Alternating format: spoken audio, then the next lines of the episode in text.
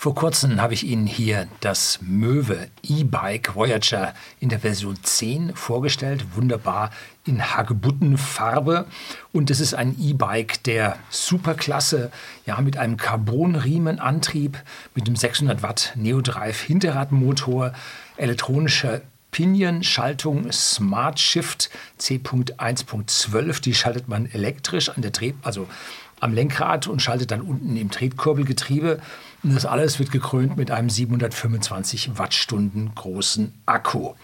Das Rad gehört leider nicht mir und ich habe es jetzt gestern auch schon wieder abgeben müssen. Und in Summe bin ich 100 Kilometer, etwas mehr, mit diesem Rad gefahren.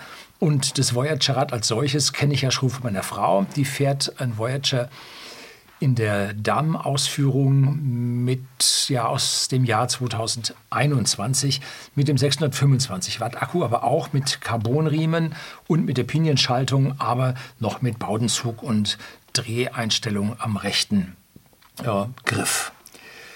Da habe ich ein Video gedreht, was die Unterschiede, was das neue Rad mehr kann, das gebe ich Ihnen hier oben zum Klicken und auch unten in die Beschreibung, wenn Sie es auf Smartphone oder Tablet anschauen, da werden diese Links da ja nicht eingezeichnet.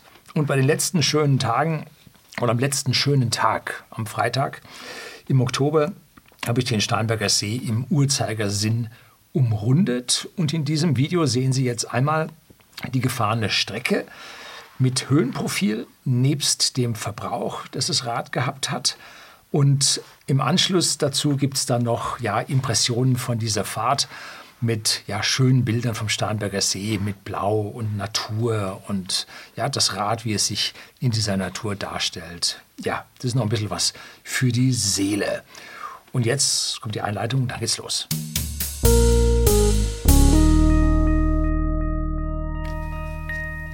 Guten Abend und herzlich willkommen im Unternehmerblog, kurz Unterblog genannt. Begleiten Sie mich auf meinem Lebensweg und lernen Sie die Geheimnisse der Gesellschaft und Wirtschaft kennen, die von Politik und Medien gerne verschwiegen werden. Und heute ist es eigentlich nicht so ein Geheimnis. Ja gut, das neueste Rad mit diesen ganzen elektronischen Gimmicks ist natürlich schon ein Geheimnis. Und man kann den Steinberger See wundervoll mit dem Fahrrad umrunden. Und selbst durch die Naturschutzgebiete gibt es tolle Fahrradwege, die man sich mit Fußgängern dann teilt. Da ist es dann im Hochsommer am Wochenende manchmal ein bisschen schwierig. Da sollte man vielleicht das Rad nicht nehmen, sondern sich auch einen Spaziergang erlauben. Und man kommt auch ja schön nah am See und hat immer wieder tolle Blicke auf den See. Nur an wenigen Stellen ist entweder das so verlandet mit Schilf, dass man nicht rankommt, oder aber gibt es Privatgrundstücke, die ja am Uferbereich liegen. Und dann gibt es den Weg, ja, eine Grundstücksreihe weiter hinten, an der man dann dort vorbeifährt. Je nachdem, wie man diesen Rundkurs fährt, beträgt er so ungefähr zwischen 50 und 55 Kilometern und eine Distanz, die man mit E-Bikes heute ja, mit den meisten dann schon fahren kann. Die Akkus sind groß genug. Mit diesem Möwe Voyager V10 geht es natürlich hervorragend. Da bleibt auch noch eine jede Menge übrig. Und mit dem normalen Fahrrad rechnet Google mit, einer, mit drei Stunden, einer Minute für eine Umrundung.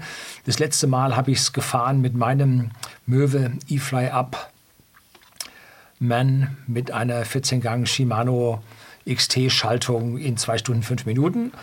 Und nein, das liegt nicht daran, dass das E-Bike getuned ist, wie einer sagte. Nein, man muss oben drüber treten über die 25 Kilometer pro Stunde. Dann leisten Sie was, dann trainiert Sie das und es schont natürlich dann auch den Akku, weil der Motor ja da nicht so mittreten muss, also mitarbeiten muss. Das machen Sie dann mit Ihren Muskeln. Und da kommt man dann an vielen Stellen über 25 Kilometer pro Stunde raus. Und wenn es dann bergauf entsprechend langsamer ginge, da zieht dann der Motor mit und Sie fahren 20 bis 25 dann bergauf. Also deswegen kommen Sie da auf Durchschnittsgeschwindigkeiten von 25 Kilometer pro Stunde, was normalerweise nicht funktionieren würde. Bei meiner jetzigen Tour mit dem Voyager V10 ging ich bereits im Vorfeld von einem Mehrverbrauch aus. Ja, weil ich für die Fotos und die Videos mehrere Dutzend Hals eingeplant habe. Und dabei wandelt sich ja jeder Halt es ist ja nicht so wie beim Elektroauto, nimmt man das Fahrpedal zurück, rekuperiert das in den Akku. Nein, man bremst das typischerweise mit den Bremsen weg. Das Voyager hat eine Rekuperation, aber das muss man ein paar Mal drücken mit dem Finger und Deshalb schaltet man das nicht so oft ein. Aber für Passfahrten, wenn man da nach auf der anderen Seite wieder runterfährt, da ist das hervorragend geeignet. Aber hier am See, da bremst man es mit den Bremsen runter und bleibt in der Fahrstufe drin. Und da braucht man ein paar Wattstunden dann etwas mehr. Und ich habe dann bei dieser Fahrt auch auf Stufe 5 gestellt. Das ist die 5 von 5. Das heißt maximale Unterstützung, weil ich ja nicht hier mit zittrigen Armen und zittrigen Beinen dann diese Videoschwenks vom See drehen möchte und Sie sehen dann, wie das alles da so dahin zittert und ich dann da schwitze und vielleicht die Linse noch mit einem Schweißtropfen. Ja, nee, also da habe ich mich dann also an der Stelle nicht so sehr angestrengt, sondern ich habe dann eine normale Tour gemacht und ich bin über drei Stunden gefahren, weil ich diese Pausen und Stops halt mit dazwischen hatte. Ich glaube, es waren sogar dreieinhalb Stunden. Beim Voyager kommt dazu noch der wartungsfreie Carbonriemen und der braucht ein Stück weit an Energie. Der wird aber nicht so hoch belastet, weil der Motor ja im Hinterrad sitzt und dort direkt das Rad auf der Straße antreibt. Und der Riemen selber wird also nur extrem belastet, wenn Sie zusätzlich massiv in die Pedale treten. Dann kriegt der Riemen was ab. Ansonsten haben sie halt eine entsprechende Verstärkung nach hinten und treten da vorne, ich sage mal 50, 75 Watt und der Motor hinten zieht 200. Ähm, da gibt es dann mit diesem Riemen nicht so viele Verluste. Und ein Riemen biegt immer, der walkt nennt man das. Wenn er ums Rad rumgeht, ist er gebogen, im Rücklauf ist er wieder gerade, wenn er hinten hochkommt, wird er gebogen, dann kommt er wieder gerade. Und dieses zwischen gebogen und gerade, gebogen und gerade, das ist eine sogenannte Walkung oder nennt man Walken. Und das braucht Energie, damit wird der Riemen ganz leicht warm, aber keine Sorge, der hat also Haltbarkeiten von 30.000 Kilometern, der muss ja nicht geschmiert werden, der läuft da ganz super man sollte halt das Radl nicht durch den Dreck ziehen und dann die Steinchen unter den Riemen bringen, dann wird die Haltbarkeit weniger sein. Aber so funktioniert es eigentlich sehr gut und der, die Verlustleistung an der Stelle ist nicht so hoch. Bei den Ketten, da gibt es weniger Verluste, weil die ja die Kettenglieder direkt dort haben, die Lager in den einzelnen Kettengliedern untereinander, wo es dann auch dreht. Da sollte es also nicht passieren, dass die ist zusätzlich noch geölt. Aber wenn die Kette auf den Ritzeln schräg läuft, wenn sie also vorne auf dem Kettenrad sitzt und hinten dann auf dem ganz kleinen, dann läuft die Kette schräg. Oder auf dem ganz großen läuft die Kette auch schräg. Sie sollte auf dem Gang 9 bis 10 bei mir, von 1 bis 14, äh, läuft sie ungefähr gerade und das ist auch das, was ich immer verwende. Und da hat man fast keine Schrägstellung, da reibt die Kette nicht intern die Kettenglieder aneinander, dass da also minimale Reibung aufkommt. Aber dennoch auch wenn der Riemen bei den Heckantrieben oder auch die Kette beim Heckantrieb nicht so stark ja, Energie verbrauchen oder umsetzen in Walkarbeit, ähm, braucht man mit dem Riemen immer noch ein bis zwei Prozent mehr Energie als mit der Kette. Das hat also mal schlau Professor mal nachgerechnet. Und jetzt zeige ich Ihnen dann mal, was ich verbraucht habe. Und dafür habe ich also in der App dann, erstmal habe ich das Radl auf 100 Prozent aufgeladen, habe gelesen, auf was im Kilometerstand der stand, nämlich auf 108,2. Das waren 100 Prozent.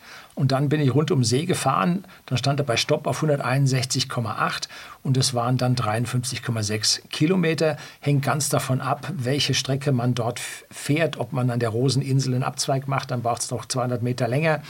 Also hängt ganz davon ab. Ich habe das auch schon mal mit 61,5 gefahren. Ich bin es auch schon mal mit 56 gefahren.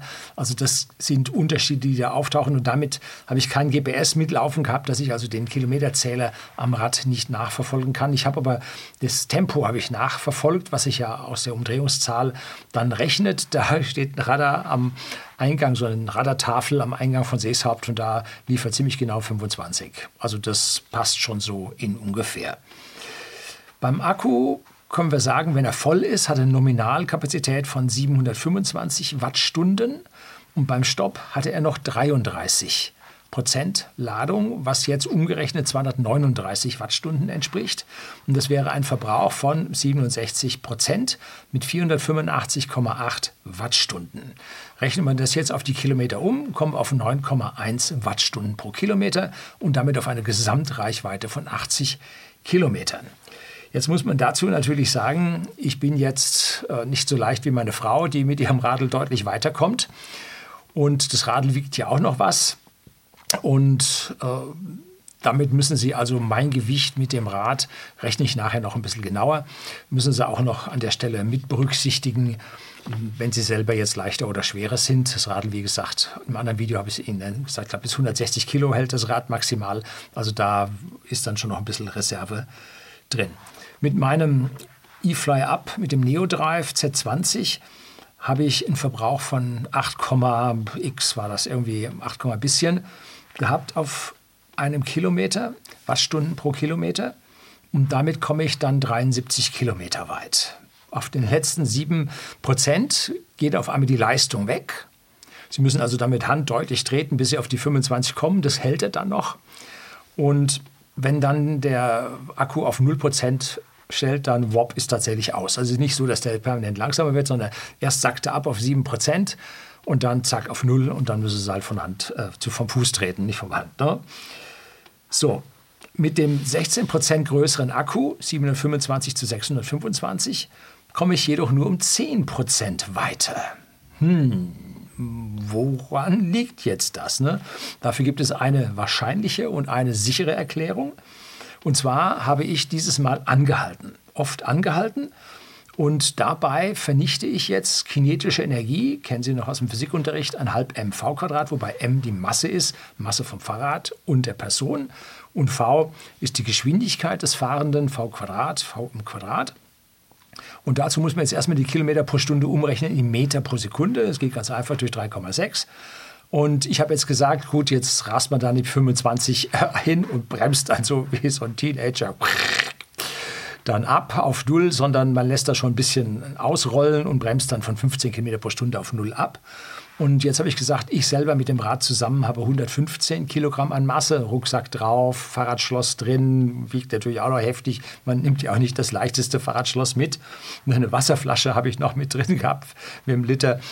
Ja, also da kommt dann schon was zusammen. Und Rechnet man jetzt diese Energie an halb mv Quadrat aus, kommen dann 998 Joule raus. Joule sagt einem gar nichts. Ne? Das ist eine physikalische Einheit und nicht eine technische Einheit. Und jetzt rechnen wir mal um. Wir haben 40 oder ich habe 40 Fotostops gemacht, von denen Sie nachher dann die Bilder sehen und Videos sehen. Und rechne ich das jetzt hoch, die fast 1 Kilojoule mal 40, habe ich fast 40 Kilojoule, also 39.931 Joule. Und jetzt können wir umrechnen, 1 Kilojoule sind 0,278 Wattstunden. So, da haben wir doch eine technische Einheit. Das heißt, ich habe 11,1 Wattstunden für diese Bremsungen an dieser Stelle dann gebraucht. Da kommen wir von den 9,1 Wattstunden pro Kilometer, kommen wir tatsächlich schon auf 8,9 Wattstunden pro Kilometer runter. Da sehen wir also, wir haben auf der Seite dieses viele Anhalten, bringt tatsächlich einen Energieverlust, den man halt wegbremst. Und wenn man da konstant durchfährt, passiert da sicherlich weniger. Das zweite, der zweite Grund, warum es nicht ganz gestimmt hat, könnte daran sein, mein E-Fly Up habe ich damals für die Messung nur ein paar 30 Kilometer gefahren, weil ich es dann wissen wollte, mal ganz schnell, was es so braucht. Und da ist die Wahrscheinlichkeit da, dass ich die Anstiege, die hier um See rum, Sie haben das Profil am Anfang gesehen, dass ich die nicht mitgenommen habe und dass dort halt Verbräuche gefehlt haben. Aber am Ende bleibt nun dieses plus minus 10 Prozent, ist fast egal. Mit einer Reichweite von 80 bis 90 Kilometern für meine Anwendung ist das vollkommen okay. Und wenn man langsamer fährt, dann hat man deutlich geringeren Luftwiderstand und die Motorunterstützung nur auf eine geringe Stufe aktiviert, dass man selber auch noch ein bisschen was tut, das soll ja schließlich auch gesund sein, dann sagt mir die App gewisse Reich Restreichweiten bei diesen 33% Restladung an. Und da habe ich hier für Sie die kleine Tabelle, habe ich extra aufgerufen, kriegen Sie hier mal so ein Bild, äh, Screenprint von dieser App.